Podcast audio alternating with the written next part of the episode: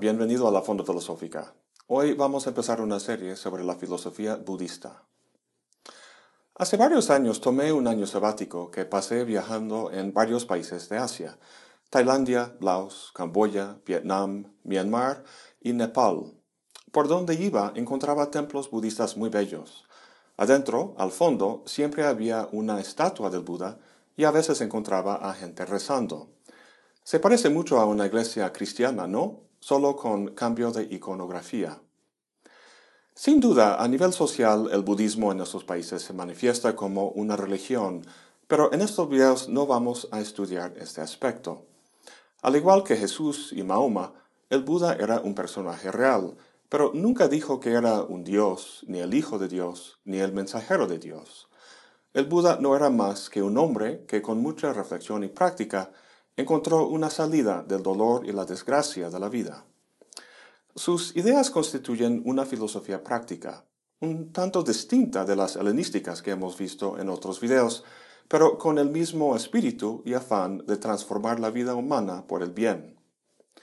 Vamos a empezar con un poco sobre su vida y las experiencias que le llevaron a plantear lo que conocemos hoy en día como el budismo. ¿Sabes quién es esta persona? Claro, es el Papa. Pero obviamente no nació con ese nombre, sino con el nombre de Jorge Mario Bergoglio. No fue hasta muchos años después que llegó a ser el Papa. Igual con esta persona que llamamos el Buda. Nació con el nombre Siddhartha Gautama en 563 años antes de Cristo en el sur de Nepal en un lugar que se llama Lumbini y murió 80 años después en Kushinagar, un lugar muy cerca de donde nació. Su padre era un rey, líder del clan Shakya, por lo que Siddhartha era un príncipe. Antes de seguir con los detalles principales de su vida, quisiera comentar que el Buda nunca se puso a escribir una autobiografía, ni tampoco escribió libros con sus enseñanzas. Durante unos cuatro siglos después de su muerte, los detalles de su vida y sus enseñanzas se transmitieron oralmente. Luego, en el primer siglo antes de Cristo, hubo un concilio que se dedicó a asentar toda esta información por escrito. Como suele suceder con grandes personajes como el Buda o Cristo, la repetida transmisión de los detalles por sus seguidores termina con una versión de su vida bastante embellecida, que constituye casi una mitología. En el caso del Buda, cuentan que una noche su madre tuvo un sueño muy vivo en el que un elefante blanco se metió en su vientre y que diez meses después nació el Buda por el lado de su madre. Esto se parece mucho a Jesús siendo concebido por un espíritu y nacido de una virgen. Es fácil decir que todo esto es puro cuento, sin base alguna en la realidad. Pues obvio, hay que leer este tipo de cuento no literalmente, sino simbólicamente. Literalmente, el Buda nació como cualquier otro niño, Simbólicamente, lo representan naciendo del lado de su madre porque a ese nivel del cuerpo se encuentra el chakra del corazón. En el hinduismo, y recordemos que el Buda nació en una cultura hindú, los chakras simbolizan los diferentes niveles o estados que el espíritu o la fuerza vital puede manifestar. Son siete chakras en total, que van desde la pelvis hasta la cabeza. Los primeros tres simbolizan la autoconservación, el sexo y el poder, energías propias del mundo físico y la existencia terrenal. El siguiente es el chakra del corazón, lo cual simboliza un plano más espiritual y en el hinduismo connota la compasión. Bueno, en todo caso, cuando nació, un profeta dijo que Siddhartha llegaría a ser o bien un rey o un monje que salvaría al mundo. Su papá obviamente quería que en su momento tomara su lugar como rey.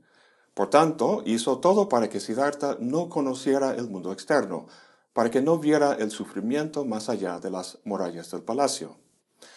Así que Siddhartha creció en un paraíso donde no le faltaba nada.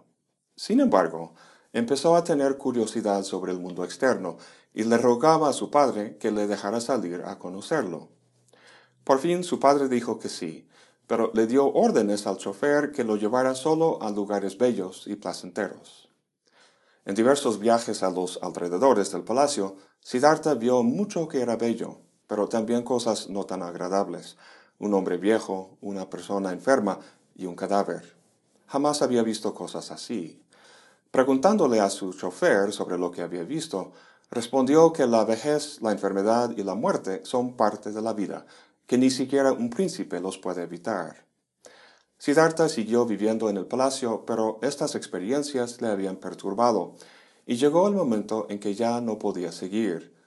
Una noche, con la ayuda de su chofer, escapó del palacio y se convirtió en un monje o ascético, como algunos que había visto en sus viajes anteriores. Más adelante veremos las enseñanzas del Buda, que consisten principalmente en lo que se llaman las cuatro nobles verdades y el noble camino óctuple.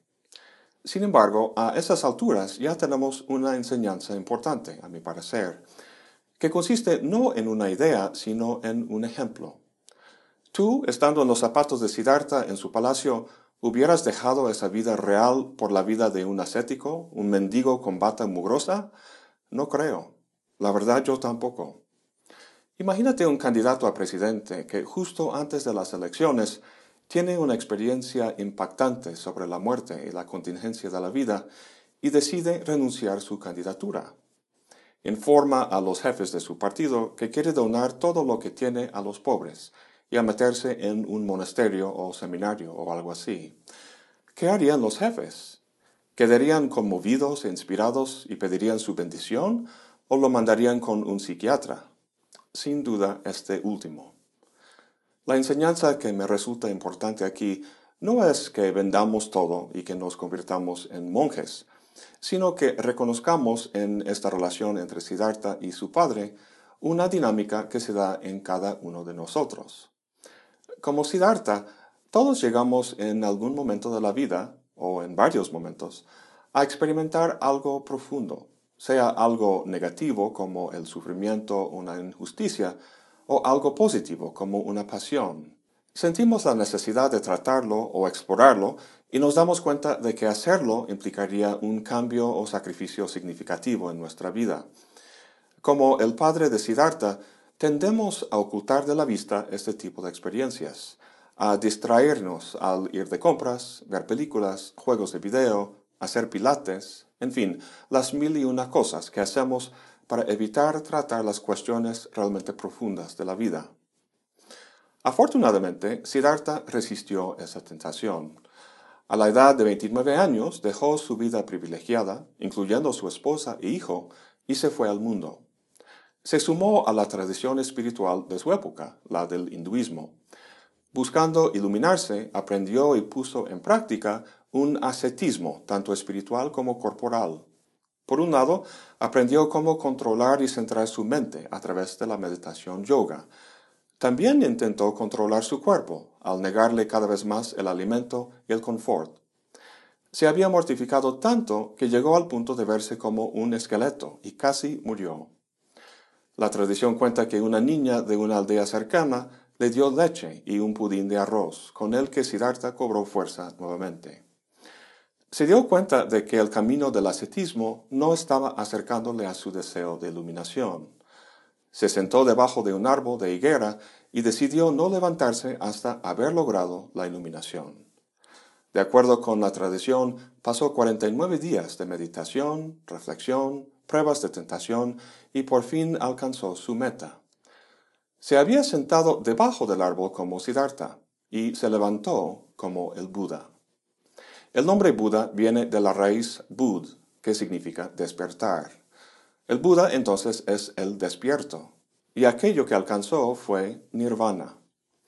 Ahora bien, en Occidente traducimos la palabra nirvana como iluminación. En inglés es enlightenment. En estos dos términos encontramos la metáfora de la luz, metáfora muy común en discursos religiosos y filosóficos. En la Biblia, Jesús es la luz que ilumina el camino de uno. Hay que tener fe en Él para lograr esa iluminación. En la famosa caverna de Platón, la mayoría están en las oscuras entrañas de una caverna, tomando como realidad el baile de sombras sobre una pared.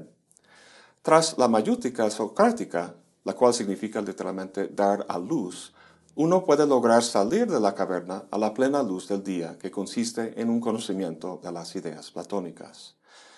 Y luego está la ilustración del siglo de las luces, que con la razón pretendía iluminar y así disipar la superstición y dominación de épocas oscuras anteriores. Al traducir nirvana como iluminación, estamos asemejando la experiencia del Buda con las connotaciones que acabo de comentar, y en general está bien, pero es importante advertir unas diferencias. Primero, muchos han comentado las semejanzas en las vidas de Jesús y el Buda. Ya hemos comentado el simbolismo de su nacimiento y las profecías de que serían salvadores del mundo.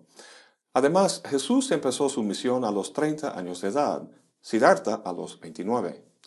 Jesús pasó 40 días en el desierto buscando respuestas a sus dudas, el Buda 49 días.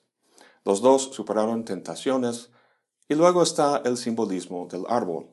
Jesús en la cruz es el fruto del árbol de la vida eterna, y el Buda sentado debajo del suyo simboliza básicamente la misma idea. Sin embargo, el nirvana no es un lugar como el cielo de los cristianos, sino un estado psicológico en el que uno ya no está regido ni por el deseo ni por el miedo. Hablaremos mucho más del deseo y el miedo, pero de momento la propia etimología de la palabra nirvana nos da una idea del problema que pretende resolver. Nirvana es una palabra sánscrita que significa literalmente extinguir.